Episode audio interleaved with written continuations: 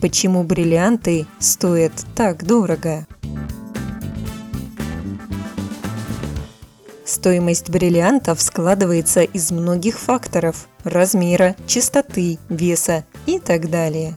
Играет роль и огранка. Правильно выполненная, она может по максимуму раскрыть цвет камня, показать его игру и заметно повлиять на цену.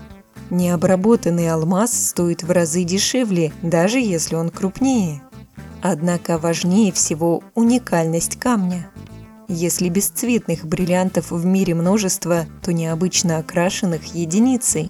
Причем красные алмазы самые редкие.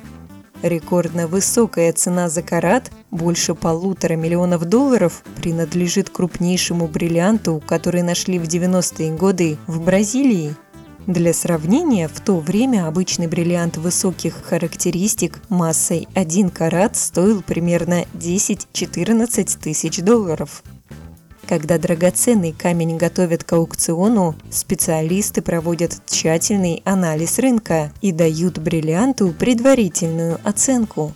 А вот за сколько точно уйдет лот, никто заранее не знает. На вопрос помог ответить главный эксперт Гемологического центра МГУ Александр Столяревич.